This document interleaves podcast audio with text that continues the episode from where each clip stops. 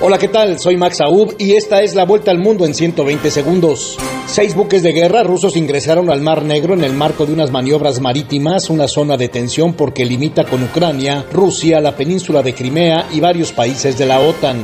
Irán presentó un poderoso misil balístico de largo alcance un día después de que Teherán y Washington reanudaran las conversaciones para salvar el acuerdo nuclear de 2015.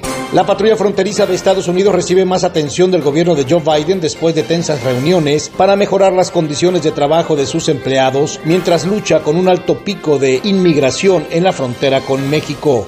El principal sospechoso de los ataques yihadistas coordinados que dejaron 130 muertos en la capital francesa en noviembre de 2015 aseguró a un tribunal que no había matado a nadie. Las fuerzas de seguridad mexicanas detuvieron a tres personas por su presunta vinculación con la muerte de la periodista Lourdes Maldonado, asesinada a tiros el pasado 23 de enero en Tijuana, Baja California.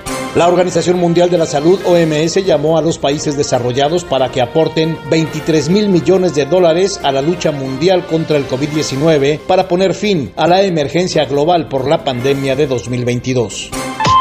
¿Te aterra hablar frente a un público, ya sea en vivo, en tus redes sociales o simplemente grabar un video? Max Aub te prepara para mandar el miedo a volar y tomar control de tus nervios. En tan solo nueve sesiones, Max Aub te transforma. Escríbele al 786-409-8724. 786-409-8724.